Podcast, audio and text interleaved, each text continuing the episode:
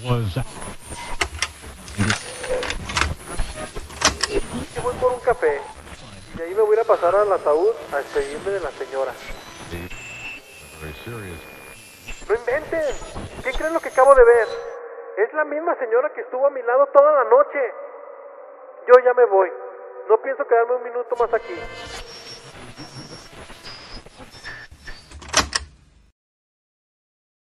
¿Qué tal? Buenas noches. Estamos a punto de entrar a la tercera frecuencia. La voz que escuchan y los saluda es el Gambis, alias el Gabriel. En la producción y en el audio se encuentra Joel y el Pac-Man. Y quien me acompaña cada noche desde que empezamos este podcast, mi buen amigo Oscar El Greñas.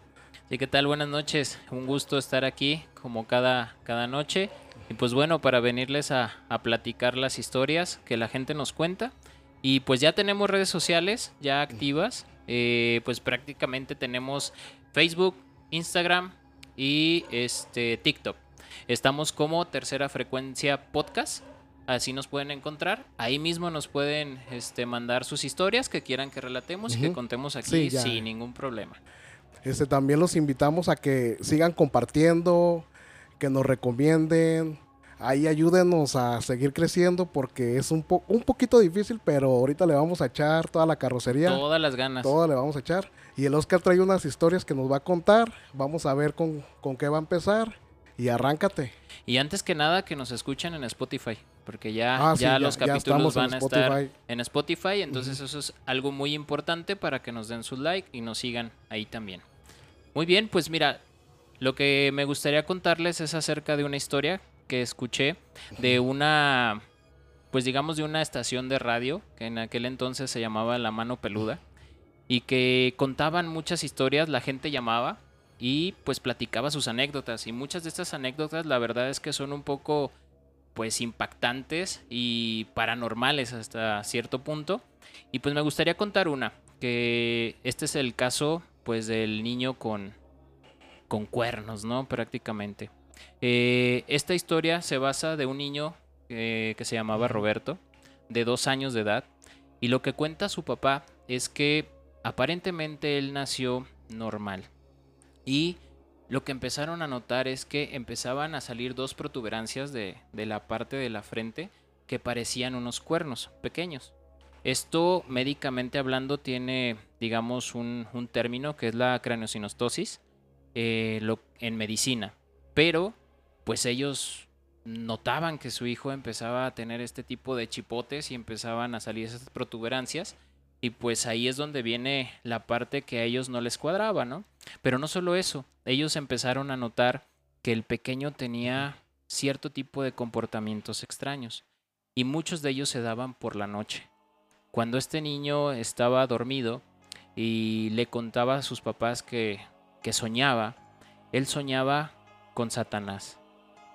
Y él decía que pr- prácticamente jugaba con él a matar a sus juguetes. Ah. Entonces, los papás alarmados eh, llaman a esta estación de radio y pues piden ayuda, pensando que qué podría estar pasando con el niño. Entonces, justamente esa, esa vez que llaman, el- el- en aquel entonces, el, digamos que el conductor era Juan Ramón, Juan. Ramón Sainz. Ajá, ajá. sí. Y pues le comenta que quiere platicar con el niño. El niño estaba dormido en ese momento cuando hacen la llamada. El papá se acerca al cuarto y le toca la puerta y le comenta que van a entrar. Cuando entran despiertan al niño y le dicen, oye, quieren platicar contigo. El niño se despierta enfadado, se despierta molesto y pues obviamente sin saber qué estaba sucediendo, eh, eh, Juan Ramón le empieza a hablar al, al niño y le dice, ¿cómo te llamas? Y ella le dice, no, pues Roberto, ¿qué edad tienes? Dos años. Y le dice, ¿qué, qué está pasando? "Eh, pues estaba soñando. ¿Con quién estaba soñando? Con Satanás. Ah, Y le dice, ¿estabas soñando con Satanás? Sí. ¿Conoces a Satanás? Y le dice, sí, conozco a Satanás. ¿Y a qué juegan? Jugamos a matar a mis juguetes. Entonces, eh, en ese momento, Juan Ramón se le dice, ok, qué curioso. Le dice, ¿y qué más hacen? Le dice, pues también matamos gente. ¿En tus sueños matan gente? Sí, matamos gente en mis sueños. ¿Y eso te gusta? Sí, sí me gusta. Entonces él le comienza a decir, ¿tú conoces a Dios? Y le dice, no. ¿Te gustaría conocerlo? Y le dice, no. ¿Por qué no quieres conocer a Dios? Y le dice, porque me da miedo. Entonces eh, él le comenta, ¿por qué le tienes miedo? Él no te va a hacer nada, todo va a estar bien. Le dice, no, no, no, no, no, no quiero conocerlo. Y le dice, ¿y solamente juegas con Satanás? No, también juego con otra persona. Le dice, ¿qué otra persona es? Un hombre. ¿Qué hombre? Un hombre alto, de negro, que no le ve la cara. Entonces ahí es donde empieza a hacerse un poquito más lúgubre la, la conversación y le comenta Juan Ramón que, que qué más hacía. Y le dice el niño que solamente juegan a matar y que cada vez que él sueña, Satanás está ahí con él. Y este niño se empieza a poner un poquito más difícil. Agresivo. agresivo. Agresivo podría ser. claro, se, se empieza a poner un poco más agresivo y ya le empieza a decir al papá que por qué lo despertaron, que él ya estaba jugando con Satanás, que él estaba a punto de, de matar a una persona Ande, cabrón. cuando lo despiertan y estaba muy molesto porque lo estaban despertando. Entonces sí es algo que llama mucho la atención en ese momento. La, digamos que el papá trata de calmar al niño porque empieza a hacer una rabieta. Este, este niño empieza como a, mm, digamos, como a hablar con, con una voz más como Gutural. rasposa, Rasp- gutural. Gruesa. Y, y de repente se corta la llamada. Entonces eh, Juan Ramón trata de volver a De- localizar la llamada y ya no lo pueden volver a, a localizar. Entonces es, es uno de los casos como muy extraños, es un, es un caso corto relativamente, pero llama la atención de cómo a este niño le estaban creciendo estas protuberancias que parecían cuernos y cómo tenía ligado eso que es, es de Satanás. De hecho, en esa parte eh, Juan Ramón le comenta al papá que si alguien lo había estado, que si veía algún tipo de cosas que lo, lo refiriera a, a este tipo de, de entidad demoníaca y él le comentaba que no, que o sea que estaba prácticamente veían caricaturas, veía lo normal, pero que solo pasaba cuando se dormía. Era cuando aparecían, en sus sueños aparecían estas dos figuras, una de que era Satanás y otra que era una persona alta, mm, totalmente de negro y que tenía la misma presencia en ese sentido. Entonces, pues bueno, eh, esto es algo que, que no está tan, tan, digamos, documentado, que no muchas, muchas personas lo, lo cuentan y por eso quería traerlo para que lo, lo pudieras escuchar. Me llama la atención eso que dices. En el día no pasaba absolutamente nada No, paranormal relacionado con el niño. Era un niño Era normal. un niño de dos años que tenía este tipo de anormalidad en su cabeza, digamos estos, estas protuberancias, y que al mismo tiempo cada vez que él soñaba, soñaba con Satanás y no quería hacer otras cosas, quería pasársela en su cuarto, no quería hacer otro tipo de actividades, era un poco retraído en ese sentido. Pero bueno, era parte de lo que es la No, historia, pues, ¿no? no, sí está de miedo porque Imagínate, imagínate, tener a tu a hijo tu y que de hijo, repente y no sabemos si era el, el único que tenían, pero decir mi hijo, ma- el, digamos, el único que tengo me sale con esas cosas. Pues Exacto, y sobre todo cabrón, que ¿no? nadie le dice. Sí, nadie le eh, enseña exacto, sobre- exacto, nadie le- sobre el malo, está pues, de eh. eso, ¿no? Nadie está inculcando ese tipo Ajá. de situaciones, pero creo que es, es parte de, de una. Pues parte de lo paranormal y parte de lo que sucede el día a día en casas o en, en- en una familia y que no lo pueden estar contando, ¿no? Que no pueden estarle diciendo a, a toda la gente, mira, mi hijo está Ey, mi teniendo hijo, la- esto. pues lo único y- que le van a decir es que está poseído, eh, y no de le van a decir otra cosa. repente eh, sueña con Satanás. Entonces, es- está muy, muy, muy padre esta historia. No está tan choteada, por así decirlo, y por eso quería traerla para que la conocieran. Sí, de hecho hay, hay varias como de historias de, de niños. A mí, este, alguna vez me contaron una historia, ya es- esa historia ya es vieja, pero pa- pasa aquí de que una noche venía un señor de una cantina, te estoy hablando ya de los años este, 40, 40, por ahí, 50. Ujú. y iba pasando por un árbol de tamarindo, Ajá. iba pasando por un árbol de tamarindo. Entonces esta persona escuchó a un niño llorar. Un niño llorando así, des- como dicen, desmoralizadamente, con Sí, sí, sí, un llanto, profundo. profundo y fuerte, así como que si tuviera mucha hambre. Y se escuchaba un niño de meses. Se arrima al tamarindo y lo ve envuelto ¿En una manta? En, sí, estaba envuelto como que si alguien lo haya dejado ahí. Entonces, este señor dice, bueno, pues ya es tarde. ¿Quién lo habrá dejado aquí? Pobrecito, ya está haciendo frío y todo. Dice que lo cargó, lo subió a su caballo y se fue. Entonces dice que a los pocos metros empezó a sentir al caballo más lento, que caminaba más lento, y empezó a sentir la carga de lado. O sea, como que se... Sí, como que si llevara un peso muy grande. Ajá. Dice que cuando volteó, el niño le dijo, mira papá, ya tengo dientes. Y que tenía unos dientes de esos como afilados, como de piraña. Sí, sí, de, de Sí, sí, sí, sí. Y que tenía unas uñas grandes y que lo se abalanzó de él y O lo sea, el niño le rasgó. Sí, brincó, el niño le brincó. Le brincó en la espalda, lo llevaba, este, digamos, atrás, Ajá. ahí guardadito, pero empezó a sentir al caballo lento, empezó a sentir Que como si fuera, Peso, como si fuera y fue, cre- creciendo. fue creciendo y dice que lo arañó. Este señor a los pocos días murió del espanto. Ah, no mames. O sea, tomando en cuenta ahorita hay muchas historias de niños, o sea, Sí. que ven fantasmas, que no, y, ven y de sombras, hecho creo que... si tú ves a un niño o algún tipo de fantasma o Ujú. espectro de niño en tu casa, dicen que muchas veces no, no, es, son es el que niños. engaña, es el que engaña, nada Porque más, creo que ¿sabes? es, es como la, la parte La inocente, ¿no? Eh, eh, de tierno, ah, De pobrecito, que, déjame ah, lo bueno, llevo. es un niño, ves a un niño así en, en la calle y lo primero que vas a hacer es agarrarlo, ¿no? Otra, otra persona también en un pueblo fue un niño y, y- y le tocó Le la tocó. puerta y le dijo, oiga señora, ¿me da para un taco? Ah, sí, mijo, espéreme. Y le sacó comida. Cuando iba saliendo, el niño ya estaba, el 8 o 9 años, el niño ya estaba allí en su casa y dijo, no me voy a ir de a ti porque te quiero aquí. Te quiero a ti. No me voy a ir de aquí porque te quiero a ti. Me mandaron, Ajá. me mandaron. Y la, y la persona pues así, ¿quién te mandó?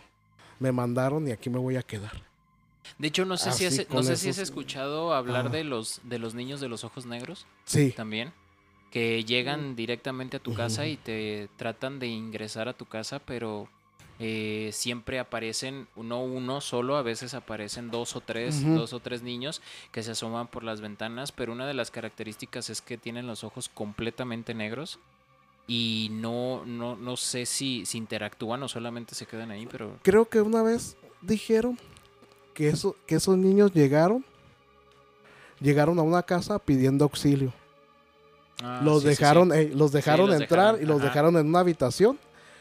Y cuando fueron, cuando la persona pues fue a, a dar parte a la policía en una llamada, la policía llega, van por los niños, no pueden abrir la puerta y escuchan que están haciendo como unos tipos de rezos en, en otro tipo de, len- de lengua, pues. Les empiezan a, a, a querer a for- forzar la, Sí, forzar la, la, la chapa puerta, para abrir los chapa. policías porque no quieren salir. Cuando entran, los niños ya, o sea, ¿cómo te puedo decir? Cuando llegaron los tenían los ojos naturales. Ajá, pero ya cuando... Cuando entraron ya los tenían todos negros. negros. Sí, hay, hay muchas historias de eso, de los, Sí, de los niños de ojos negros. Y regresando a la, a la primera historia, yo creo que también tiene mucho que ver, como tú dices, de que les dicen, ah, bueno, mi hijo tiene esto, van a pensar que está endemoniado. Claro. Pero creo que también ahí era lo que hablábamos el, el episodio pasado, que era la integración demoníaca. La parte donde ya expresan este tipo de, de manifestación demoníaca, pero no solo con acciones o no solo con el hecho de que esté dentro eh, eh, este espíritu demoníaco, sino que ya lo empiezan a, a, digamos, a expresar en una condición física como tal, ¿no? Y, y pienso yo que no hicieron invocación de nada ahí con No, no, ellos, no, ¿verdad? pues porque en realidad el papá lo que estaba totalmente asombrado de que su hijo estuviera así. Y como lo volvemos a, a comentar, creo que todo lo paranormal relacionado con niños es De algo no, es de, de cuidado, cuidado. ajá. Es algo de es cuidado. como ¿no? dicen, no es, no es lo mismo invocar al diablo a que llegue solo. Ah, no, Por exactamente. eso, no, por eso te digo, ahí sí ellos no hicieron ninguna No, no, no. invocación. Ahí llegó, ahí llegó pues, Sí, de hecho, el niño. De hecho, hay una historia reportada en Querétaro donde en una secundaria eh, metieron una ouija los, eh, un grupo de, de, pues, de adolescentes, Aproximadamente 10 adolescentes, si no mal recuerdo. Y cuando terminan las clases, estos morros se esconden y unos se esconden en un lado, en otro, y se quedan solos adentro de la escuela. Entonces empiezan a jugar la, la Ujú. Ouija. Empiezan a hacer un tipo de, de ritual, invocación. Y para no hacerte muy largo el cuento, todos esos, todos esos niños, esos 10 niños, empiezan en ese momento a tener convulsiones, a gritar, a generar un tipo de posesión, pero masiva. O sea, fue un, literalmente se infestaron todos. todos al mismo tiempo. Y cuando se dan cuenta, pues los padres de que no llegan y van y los buscan y empiezan a escuchar ruidos dentro de la escuela y se meten, ya los encuentran literalmente poseídos, los empiezan a ver con sacudidas, los empiezan a ver cómo empiezan a, a- a gritar, cómo empiezan a convulsionar. Y es algo que está literalmente reportado. Bueno, fíjate, eso me hace me hace eco en está una película en Netflix que se llama La posesión de Verónica. Así tal cual como tú lo comentaste ahorita, un grupo de chavas de un, de un colegio católico juegan la Ouija y solamente una es la que se lleva todo lo malo a su casa. De hecho, si lo quieren checar en, en YouTube o está también documentado, incluso se documentó tanto porque le hablaron hasta la policía, porque como era, creo que eran por ahí de los 80s, 90s, no tengo bien la fecha, pero si ven esa película, se llama La posesión de Verónica, o si no, De hecho, ya tiene rato, ¿no? Ajá, Ahí ya en- tiene en rato y, y está súper Sí. chida. Y el caso Vallecas es... es ah, el caso es. Vallecas, sí, es- sí. es referente a eso. No se las platico, mejor véanla.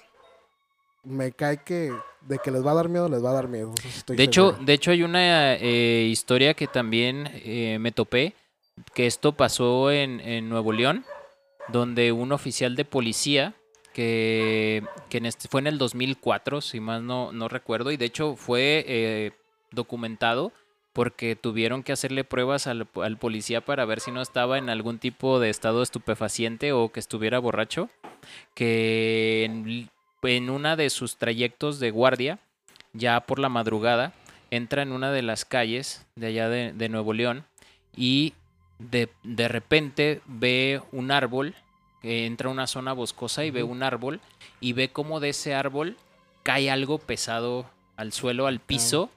Él se sorprende, se baja del coche para a- a- alusar con su lámpara y se da cuenta que lo que ve no es un animal ni sino lo que ve es una persona, es una es una señora, es una viejita con un capuchón negro. Él la describe de esa manera. eh, se hizo un, un, este, un retrato hablado Ey, y pues se ve como es una persona, como si fuera una anciana, con un capuchón negro, con cierto tipo de, digamos, de malformaciones en su cara, con unas manos muy largas, con uñas muy largas.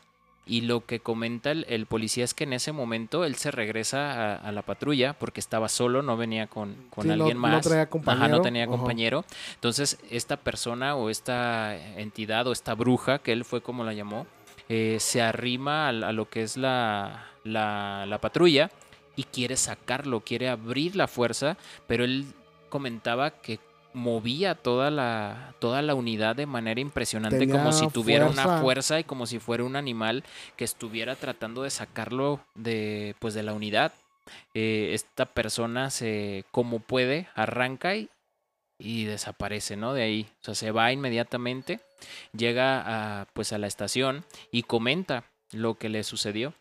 Entonces, pues obviamente nadie le No. creía y decían, este vato pues y anda bien high. No, Sí, casi no, está prohibido con- llegar y eh, contar ajá, esa entonces le tuvieron que hacer pruebas, le hicieron exámenes eh, toxicológicos, Ajá. le hicieron de todo para ver que estuviera lo más cuerdo y lo más este sobrio posible, por así decirlo. Entonces, es una de las anécdotas que la verdad sí, eh, este, esta persona se llamaba Leonardo Samaniego. Samaniego. Y este caso es, es- fue muy sonado a- a- en Nuevo Ah, León. Nuevo León. Entonces, sí hay situaciones, hablando ahora en, en- en- en ese punto, de cómo de la nada, o sea, literalmente él solamente estaba haciendo su patrullaje y de repente se topa con este tipo de presencia, ¿no? Con este tipo de brujas que hasta la fecha ha habido muchos relatos también No, de brujas, sí, o sea, de todo el- de todos los tiempos, pero creo que ahora se ha escuchado también mucho de este tipo de, de personas que, que hacen este tipo de hechicerías. Y es que a veces uno tiene en la cabeza que vamos a ver una bruja volando en una escoba. Y dicen, las europeas, no por nada, pero esas sí volaban en las escobas. Iban haciendo el ritual ese de la quelerre también. De la eh, aquelarre, eh, Ajá, ajá. sí, algo así. Pero fíjate que ahorita que estás contando eso de la patrulla, me viene a la mente también otra historia cercana aquí. Un, un panteón que está cerca del mercado de Felipe Ángeles Ajá. este un, un conductor venía de su trabajo, venía circulando exactamente por ahí. Por ahí también hay es, pasan que es parada de camiones exactamente a, a un costado del panteón. Él venía circulando por esa calle. Como Sí, es la, es siempre, la avenida principal, Ajá, ¿no? Ajá. Sí, creo que es la que viene. Enfrente hay una capilla funeraria. Sí. Por ahí es. Entonces esta persona dice que le tocó el semáforo en rojo exactamente afuera del panteón, pero algo de rutina para él pasar por ahí. Entonces dice que cuando arrancó, sintió que alguien se subió a su carro. O sea, de la nada simplemente... Sintió, pero no volteó, que algo le decía que no volteara. Ok. Él sigue y no sabe qué hacer. Entonces cuando mete el cambio, con el rabillo del ojo, voltea hacia abajo del copiloto y ve como una rodilla de un, o sea, un vestido, está- como que traía un vestido Sí. y ve como las- la forma de la rodilla. Ah, ok, Así ya. como que sí. Ajá. Entonces él vuelve la mirada al frente y quiere empezar a rezar, pero no puede. Entonces lo que hace es llamarle a su esposa. Y a su esposa se le hizo raro que le llamara. Le llama y ya le empieza a preguntar, ¿cómo estás? Bien, bien, ya voy para la casa. Ah, y, ¿y para qué me hablas? Ah, pues para que vayas abriendo el portón para entrar. Pero no era muy tarde, eran las 11 de la noche. No era muy tarde. Bueno, pues ya. Ya, o sea, bueno, considerando. Entonces él sigue el camino y le dice, ah, pues es que también te hablé pues porque quiero, platícame algo en lo que llego. Entonces la mujer lo empezó a sentir como temeroso. Y que le dice, ¿quieres que recemos? Y dijo, ah, va, hay que rezar. Nomás tú Pero ve- así como Sí, sí, si sí, fuera una conversación normal. Sí, hay que rezar. Nomás tú veme diciendo porque a mí ya sabes que no se me vienen las oraciones. Entonces él dice que cuando comienzan a rezar, tienen altavoz el sonido del carro y comienzan a rezar, pero él sigue sin voltear ni ver por el. O sea, todo el tiempo estuvo el manejando, tiempo estuvo viendo manejando para todo. enfrente. y- Entonces ya dijo, pues, aunque sea un salmo. Ah, deja voy por la Biblia. Fue por la Biblia y empieza. Empieza a rezar. Y dice que él sentía que lo estaban viendo con mucho odio, pero que algo le decía que no volteara y no volteara y no volteara. O sea, a pesar de que estaban Sí, teniendo una sí, sí. conversación como Él de se- sí, yo te hago el paro a rezar, que sentía rezar. que la presencia, o sea, la mirada era muy estaba, fuerte. ahí estaba todavía.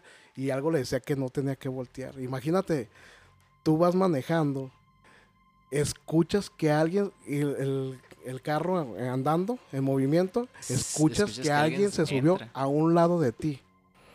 Tú vas a voltear de primera instancia, pero él no quiso porque sentía que la tenía, no sé lo que era, que la tenía en la oreja. Sigue el camino Ah, él su madre. Ajá. sigue el camino él, y cuando están rezando empieza a escuchar en el oído que se matara. Mátate, No mames. mátate. Entonces, de un de repente dice que entró como en, en ese pánico a pesar de que escuchaba las oraciones y le pisó al carro. Pero ya como que de esos momentos que dices, ay güey, ¿qué, ¿qué hago? Ya me estoy excediendo y como que entró en los cabales y siguió hasta su casa. Nomás le dijo a su esposa, ¿sabes qué? ¿Ya abriste el portón? No, ya lo voy a abrir, ya voy a llegar. Y que la esposa lo, lo alcanzó a ver que venía dando vuelta en la esquina, baja abre el portón y cuando entra el carro a la cochera, se baja y le dice, es que sabes qué, alguien se me subió en el carro. Le hace, pues sí, alguien traías en el carro y cuando entras, cuando el carro entró completamente a, a la, cochera, vimos cómo salió una bruma, pero era la mitad, como que la mitad de... mm, era una mujer con aspecto de... Se le veía pues como el perfil de calavera, pero no tenía piernas ni nada. O sea, salió como si Salió fuera volando, vapor. Salió si volando así como una bruma. Entonces, esa persona pues ya no circula por ahí. No, ya pues, desde ahí ya no pues circula por ahí. Pero otros, otros amigos de él le contaron lo mismo. O sea, les ha Les pasado. pasó lo mismo, lo mismo. mismitito les pasó. Y de hecho, en esa parada de camión, dice que, que también, en esa que está el panteón, también unos policías llegaron a hacer un rondín, vieron a una niña que la reportaron que ahí estaba a las once y media de la noche. Llegaron, la subieron a la patrulla. Cuando arrancaron, No pues ya no llevaban a nadie. Ya no llevaban a nadie. Yo creo que eso es lo, eso es lo más este Pues, friqueante, ¿no? Porque dices, bueno. Ya sentí que alguien se. Para empezar, ya sentiste que alguien se sube a tu coche y no estás, no te paraste. Y la otra, saber que lo tienes a un lado. peor, sabes que hay, son calles transitadas y todo, no te imaginas, güey. Imagínate cuando vas solo por el perio, Sí, sí, sí, que vas en otros lugares. arboladas y Ajá. todo. Que pases y, y veas este a los fantasmas de carretera, por un decir. A los que van a la orilla. Y dices, ah, cabrón, no hay luz, no hay nada. ¿Qué hace aquí? ¿Quién es? O sea, ni modo que digas cabrón. que alguien muy cuerdo va a caminar No, no, no. no, de hecho no. por ahí. Fíjate que ahorita me, me, me acordé de una historia que precisamente me la mandaron. Eh, me lo mandó un compañero eh, de trabajo. Y esta historia eh, habla de prácticamente, bueno, es una historia que le pasó a, a sus papás, ¿no? A, a su papá en particular. En aquel entonces, él radicaba en, en la Ciudad de México, pero est- estaba muy, estaban como en una comunidad mucho más pobre, separada de lo que era como tal el Estado de México. Entonces, no recuerdo ahorita el nombre bien de esa comunidad, pero pues eran mucho más humildes y pues en, en aquellos tiempos, pues ya sabes, ¿no? Era pues calles no, no pavimentadas y todo esto. Y se daba mucho la- el contexto de que había una bruja. En aquellos entonces ya ves que era muy popular que hubiera brujas en Sí, en ciertas una, co- en una comunidades comunidad, ve con la... la bruja o Mm. con el brujo o con el chamán, ¿no? Eh, digamos que esta bruja en particular era la que tenía como, digamos, un poco más de, de tenía la comunidad como en paz. ¿sí? O sea, cuando tenían algún problema de salud o algo, iban Sí, y sí, le sí, pedían ella algún como favor. la- como que le tenían la fe a ella. Exacto, Ajá. más que a los médicos Sí, sí, eh, de- pues. de aquel entonces. Entonces, eh, pues esta señora, esta, esta bruja eh, en particular, tenía, digamos que ella veía mucho a, a las personas que tenían niños y ella decía que, que le gustaría tener un, un hijo, pero que ya a su edad pues era difícil que pudiera concebir uno y pues que nadie se fijaría en ella como tal. Lo que sucedió fue que empezaron a notar que esta bruja de repente la veían andar mucho en el pueblo caminando cuando anteriormente no lo hacía. No, no salía mucho. No, era- exactamente, no salía. Era, Entonces le- como decir, sí que estaba ahí, pero nada no más. sale, pero Llegaba la ahí, gente ajá. y se metían, pero hasta ahí. La empiezan a notar que empieza a, a rondar más por ahí por la comunidad y eh, de un momento para otro empiezan a notar que lleva muchos eh, como hilos para coser, como para tejer. Como que se trasladaba, digámoslo así, a la, a la ciudad, compraba estas, estas cosas y se las llevaba. Estambre, ah, exactamente, para coser, de- literalmente a mano. Eh, empezaron a notar que llevaba mucho, mucho, mucho. Entonces para ellos se les hacía extraño, pero no le comentaba nada. O sea, no, no llegaban y le decían, oiga, ¿por qué está haciendo esto? No, pues, No, pues no tenían por qué. Pues si le tenían cierto y- respeto, y pues no querían, eh, No. sí, no querían hacer algo que después tuvieran Pues, algún mal a augurio. un aire, ¿da? Que Sí, le no. dicen acá. Entonces, de pronto pasa el tiempo y notan que vuelve a salir la, la- la bruja, pero ya salía con una niña. Entonces fue como extraño. Y empezaron a notar y a decir, esa niña no, es, no estaba en la comunidad, Ey. nadie la conocía, de repente apareció. Y el papá de, de esta persona que me manda la historia, pues él estaba morro. Y pues jugando, eh, veían a la niña y pues le decían, ¡Ey! Deja que juegue la niña. Y esta señora les decía que no. Que no, que no, que ella todavía no estaba para, para jugar con, con ellos. Entonces, pues se veía una niña muy normal. La, la veían, pues digamos, no se veía de características diferentes, ni mucho menos. Era una niña de la época y Sí. de la edad, aproximadamente 10, 11 años. Y de un momento a otro, pues estos morros empezaron a decir, oye, pues es- será la hija de la, de la bruja Ajá. o será su nieta. Y de repente llegaron a escuchar que ella la presentaba como su nieta, no como su hija. Que supuestamente su, su hijo, que tuvo un hijo, tuvo- bueno, no un hijo como tal, pero, Pero- que era parte de su familia y Ajá. que ya este, se la habían dejado. Y ella la presentaba como su nieta. Entonces, una vez fueron estos morros a la casa de la bruja porque la vieron que salió y llegaron y estaba la niña. Entonces les abre la niña y le dicen, salte a jugar. Y pues ella decía, no, es que no me dejan. Eh, decían, si me salgo me van a regañar. Entonces, pues estos morros empezaron así como de, no, no te dicen nada, Ey, vente, antes de que llegue y vamos a El jugar poder, aquí. ¿verdad? Sí, El pues sí. Y en aquel entonces, pues era, ya sabes, bebe leche, las traes, las escondidas. Y empiezan a jugar. Convencen a la niña. Pues obviamente, pues una niña de esa edad, pues tiene ganas de jugar. Salen a jugar. Comienzan a jugar. Y en una de esas, eh, pues creo que estaban jugando la traes. Avientan a la niña. La niña se cae.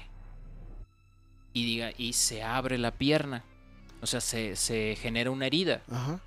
cuando se genera la herida, lo que comentan, y esto lo comentan porque dice que lo vieron la gran Sí, mayoría de los morros que, estaban ahí. Y yo pienso que eran muchos para ese tiempo. Exacto, se dieron cuenta que en vez de salirle sangre, salía estambre. Ah, cabrón. Entonces fue como de no mames, o sea, Pues ¿qué sí, pedo con eso? Lo- los niños se asustaron porque vieron que salía estambre de, Ajá, literalmente sí, de la pierna. La niña se puso las manos y en eso pues ya venía esta La- señora. Ajá. la agarra inmediatamente y se la lleva arrastrando. Entonces, ellos comentan que veían la cara pues de temor de la niña. Ajá. A partir de ese encuentro, no volvieron a ver a la niña nunca. No mames. Entonces, hasta la fecha, comentan Ajá. que la bruja hizo, La tejió, tejió. a la niña. Y la hizo parte de, de ella. Entonces está muy, muy rara. Y Pero bueno, esto es turbia. y turbia, pero Turbia, pues esto es esto es una historia que, que me que me mandaron, que la leí, pues la verdad es que está bastante interesante. A lo mejor va a ser una estupidez lo que voy a decir, ¿verdad? pero es como, como los elfos. Esos los Uh, grandes. sí, no, lo- los que Que en- di- se sí, hicieron muy populares en aquel entonces. Te engañaban diciendo cómo caminaban, que caminabas, lo tomabas. Tú no lo podías hacer caminar. Ajá, caminar. Pero lo tomaba cierta persona, lo agarraba Por de ejemplo, la el mano y dueño, caminaba. el que era el dueño, y caminaba. Ya ahorita ya no se ve mucho eso, pero sí conozco personas que... No, pero en su momento se hicieron se hicieron súper populares y de hecho había muchos videos en la red donde se veían estos estos elfos Y caminando. creo que hasta y- personas que al último ya no, ya no quisieron tenerlo, lo regalaban y de todos modos le regresaban. Es que es el problema, no lo puedes tú tirar, no lo puedes tú como nada más arrojar. Tienes que regalarlo a otra persona de, de buena fe y que siga con, de hecho, con hay, su ritual. hay quienes los aceptan, ¿no? O sea, que ya tienen muchísimos en su casa. Sí. Creo que hay hasta hay un... No, no me acuerdo bien, pero se me hace que hay que el castillo de los duendes. No sé si has escuchado. Y tienen... Todos los que ya quieren dejar a su... Ahí los dejan, elfo, es como... Los dejan ahí. Pero Pues es un como, el, es como la isla de, de las de muñecas, las ¿no? muñecas, ey. Sí, sí, sí. Y esto, digo, a, a final de cuentas, tendríamos que pensar que son eh, objetos inanimados Ujú. a- a- hasta cierto punto, pero que supuestamente tenían un cierto ritual que generaba como ese tipo de, de respuesta o cobraban vida, o tenían como una energía que, que se impregnaban. Y creo que les podías pedir hasta ciertos favores, ¿eh? Bueno, es que también eso me hace pensar, sin ofender a ninguna religión, ni mucho menos, pero dicen que cuando, por ejemplo, cada ciertas imágenes, hasta religiosas y todos, que si, le, si mucha gente se, se junta para darle una adoración, no nada, sino la creencia La es como cre- misma dar- creencia, exactamente, les da el poder ajá. para que realmente tenga esa, ese impacto. ese como es- ese valor, ese digámoslo así. valor. No- Pues creo que de ahí viene la parte de la referencia de los tulpa. Los tulpa es como, como esa, esa creencia de, eh, comunal de las personas y- que hace que aparezca. Sí, porque por ejemplo, si, si recordamos al este al Slan- Slender, ¿Slenderman? ajá, Slenderman, ya ahorita no es como que alguien que, de que se hable mucho. No, porque ya Porque a final de cuentas fue el creepypasta. Como de los 2000, ¿no? Sí, sí, Más sí. o menos 2000. Sí, comenzó como una creepypasta. Ajá. Y pero- luego creo que de ahí siguió el hombre polilla o fue más antes. No, el hombre polilla es mucho Fue más antes, sí. y sí. ahora Hatman, que lo hemos estado repitiendo. No, y de hecho el, el- el hombre del sombrero aparece en muchísimos Ajá, relatos. nomás que apenas como que ya y- se le dio la relevancia. Y en muchas de las Quiero historias pensar, concuerdan que es un hombre alto, el sombrero. Algunos otros dicen que hasta eh, tiene una piel oscura, o sea que logran ver así como, como mucho más a fondo, porque Ajá. casi siempre se parece como una sombra, ¿no? Y, y ahora ya es que se- algunas los han visto como más físicos. He estado escuchando que hasta los ojos, o sea que, que tienes que ver los ojos por ahí. eh, no sé si tenga una relevancia o no, como tal a las personas que lo, han- lo han visto. Pero sí es el más popular ahorita, el hombre del sombrero. Sí, y ese te habla por la mente, ¿no? Sí, Te mete, bueno, ideas. Es que lo que hablábamos la otra vez, eh, puede ser que no sea bueno, Ajá. o puede ser que sí te ayude de cierta manera, pero dependiendo del contexto de cómo, cómo se narre, ¿no? No, pues está cabrón. Sí, sí, sí, no, es, es- muy complicado eh, tomar así como en cuenta y decir, esto sí puede ser creíble, esto no puede ser creíble, porque en realidad en el mundo de lo paranormal y lo que cuenta la gente hay cosas que salen de ese contexto. Sí, como por ejemplo, sí, una que, que llegó para quedarse, pues serían como la llorona, ¿no? Ya sí, es el como máximo una, espectro sí, que tenemos. una, una leyenda muy... Pero lo que decíamos sonada, también ¿no? en, en uno de los, de los capítulos es que hay lloronas en otro tipo de países, con otro tipo de cultura, y que al final de cuentas lo que decías es una banshee, que es un Pues, eh, espectro que, Una banshee.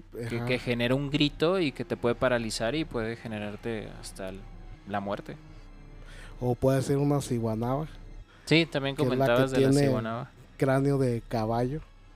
O simplemente puede ser alguien que se te presenta en tu casa, te toca, abres la puerta y te pregunta que si no has visto a sus hijos, que los dejó en el río.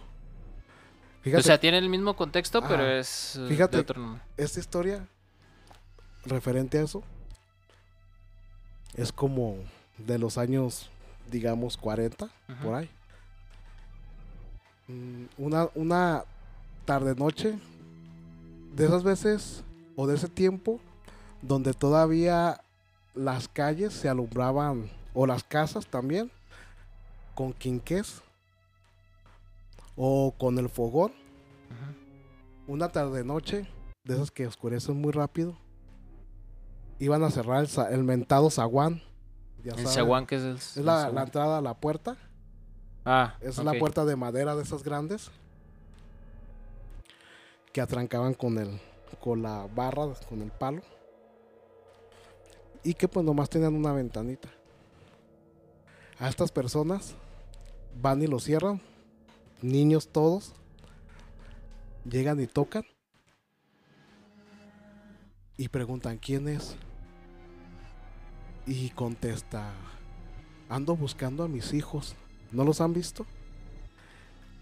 abren la ventana pero solo ven a una persona de avanzada edad con el rebozo puesto encorvada pero nunca les muestra la cara Ok.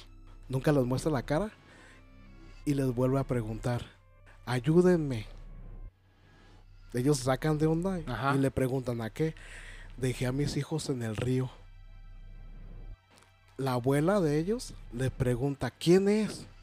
Es una señora que quiere que le ayudemos a ir a ver a sus, a sus hijos que los dejó en el río. La abuela se saca de onda. Sí, pues sí. Dice, ah, cabrón, pues aquí no hay río. Les grita, cierren la ventana y vénganse. Ella se para para ir al encuentro de los, de los niños. De los niños.